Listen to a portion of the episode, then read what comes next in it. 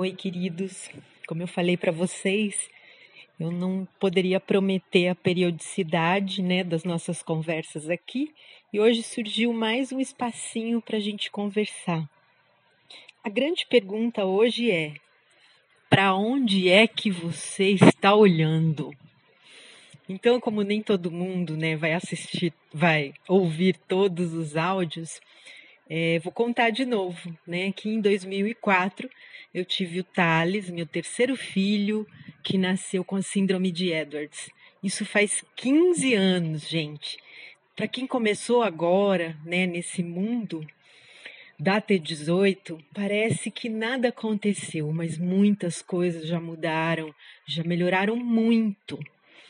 Então, vamos dar um exemplo bem simples, bem bobo. Eu sou uma mulher grandona, tenho 1,72 de altura. Eu faço quando eu chego em casa. Ribeirão Preto é uma cidade muito quente, eu tiro o sapato. Eu adoro andar descalço. Então vamos imaginar que um belo dia eu estou andando pelo apartamento aqui, tuf, bato o dedinho no pé da mesa. E faz até um trek. Aquela dor aquela dor, aquela dor horrorosa. Nesse momento, acabou a mulher de 1,70m de altura. Não tem mais coração, pulmão, rim, fígado, intestino, braços, pernas, olhos, boca. Só tem o dedinho do pé. É isso que acontece com a gente quando nós nos deparamos com a ideia de que o nosso filho, tão esperado, tão sonhado, tem algum problema de saúde. Ainda mais quando é um problema grave, na verdade, nem é uma doença, porque não tem como curar. A vida da gente vira dor. Acabou o resto todo. Não tem mais nada, só tem dor, frustração, né, decepção, angústia, medo. Então, nesse momento, talvez você esteja olhando só para esse lado, para o lado da dor. Então, como né, sair disso? Como é que uma vida pode ser feliz a gente vendo só dor, só doença? Não tem como, né, gente? Então a gente tem que começar a fazer um treino que é muito importante para tudo na vida, que é não focar os nossos olhos só na limitação.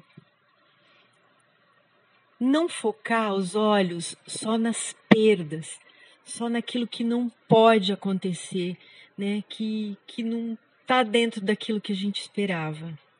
Então, olhar mais para as possibilidades. E isso é um treino, pessoal.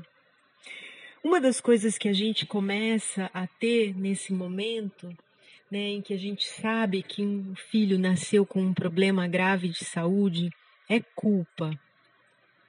A maioria de nós acredita que as doenças genéticas são sempre hereditárias. Você olha para a criança e fala: ai meu Deus, tem alguma coisa em mim que sabe, causou isso no meu filho. Ou então, às vezes acontece de um um culpar o outro, o pai culpar a mãe, a mãe culpar o pai. Na síndrome de Edwards, é, não há, não existe essa causa hereditária. Ela é considerada um acidente genético. Então, não é culpa do pai, nem é culpa da mãe né? Ah, mas o fato da mãe ser mais, é, ser mais velha pode colaborar? Pode. Pode, porque nós já nascemos com todos, nós as mulheres, né? Já nascemos com todos os óvulos prontinhos e eles vão envelhecendo junto com a gente. Então a possibilidade de haver erros é maior.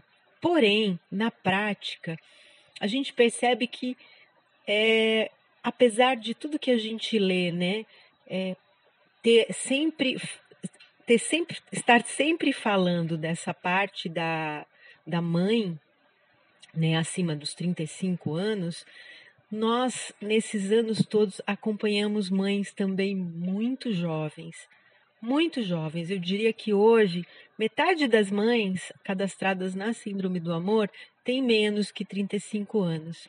A metade mais de 35 anos. Mas enfim, isso tudo é bobagem. Por quê? Alguém, pelo amor de Deus, quer que o filho nasça com algum problema, gente? Na natureza não tem erro. Reparem, olhem no jardim, olhem nos bichinhos, nos animaizinhos de estimação, né, nas plantas, no céu, em tudo que é vivo. Há alguma coisa errada no universo, na natureza? Será que o universo ia errar logo com o nosso filho? Então, voltando a falar da culpa, eu sempre me perguntei, sabe? Deus faz tudo tão certo, né? Tudo tão perfeito. Por que, que ele criou a culpa? Ou por que, que ele deixa a gente sentir culpa? Eu fiz essa pergunta para mim mesma durante anos. E há muito pouco tempo eu cheguei à conclusão. A culpa está muito ligada à prepotência que a gente tem de achar que tem o controle de tudo. No momento que eu me sinto culpada, é porque eu achei que aquilo era da minha responsabilidade e eu não fiz da melhor forma que eu pude. Né? Então, cada vez que a culpa né, coloca a mão na nossa cabeça, vamos pensar: será que realmente né, isso que está me deixando é, me sentir culpada era realmente responsabilidade minha?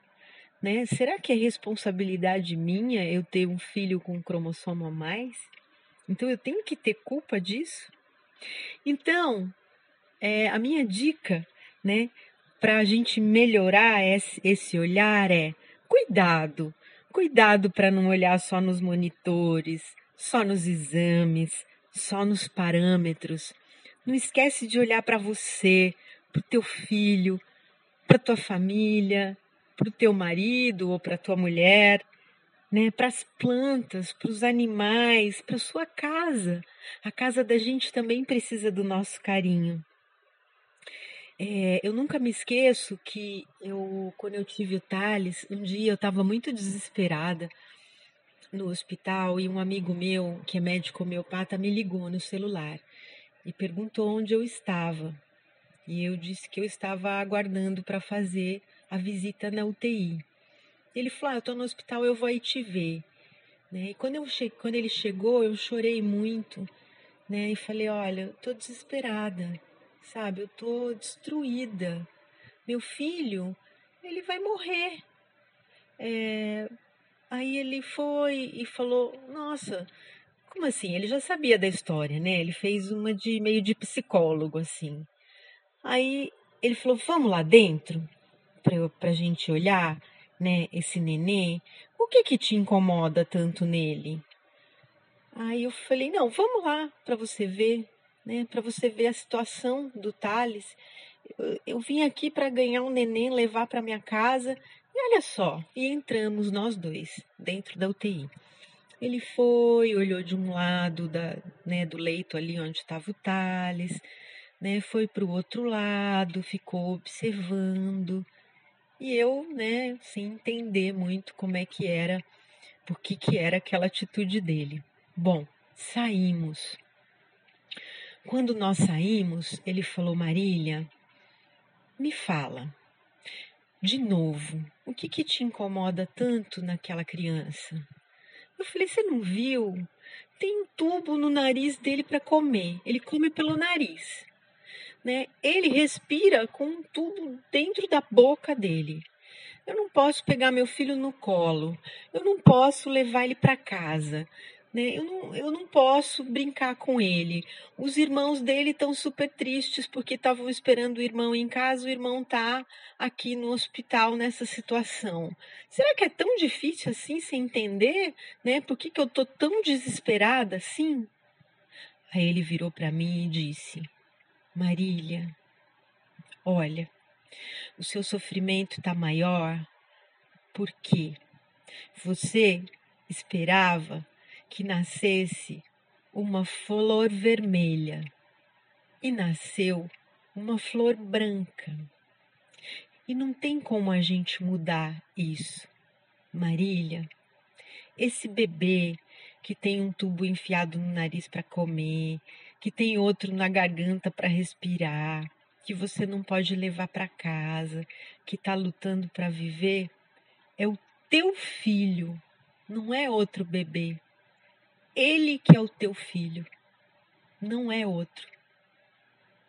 E aí eu fiquei alguns segundos meio chocada. E nós entramos de novo na UTI. Gente, quando eu entrei lá, eu percebi que eu nunca tinha visto meu filho de verdade.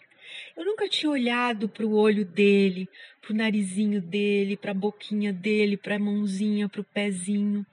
Né? Eu só olhava para aquilo tudo que estava em volta, todo aquele cenário que não era o que eu queria. E a partir desse momento em que eu olhei para o meu filho de verdade, pela primeira vez, foi quando começou a nossa linda história de amor que dura até hoje. Gente, nenhuma vida vem aqui, né, para perto de nós para a gente se tornar triste e amargo. Vida é sempre bênção. Então a ideia é a gente treinar o nosso olhar. Olha para o teu filho. Se você ainda está grávida, olha para a barriga, conversa, conta história. Se você está aflita, conta para o bebê, olha, eu tô aflita porque me falaram um monte de coisas sobre você, mas eu sei que aí tá tudo bem, tá tudo seguro, tá tudo certo. Você vai ver a mágica que é essa mudança de olhar. Ó, a gente vai parando por aqui. Assim que der, eu gravo mais alguma coisinha e coloco no Spotify de novo. E ó, não, não esquece que você pode sugerir um tema. Olha, Marília, eu queria que você me falasse o que, que você ouviu nesses anos todos sobre a relação da família com a equipe médica. E aí eu vou contando as histórias para vocês. Né? Passa para mim no, no, privado ou do Instagram do arroba trissomia18 ou no Instagram do arroba é, síndrome do amor.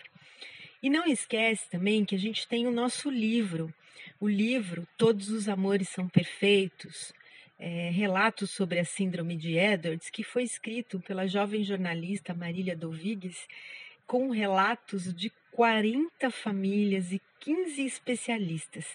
Você pode pedir pelo WhatsApp, que é o 16 9 8116 1520. Não esquece, você pode sugerir o tema que você quer saber, né, que você quer conhecer mais sobre a síndrome de Edwards. Gente, tem muita coisa linda para a gente aprender nessa história. Não acreditem que ela é só dor. Beijo!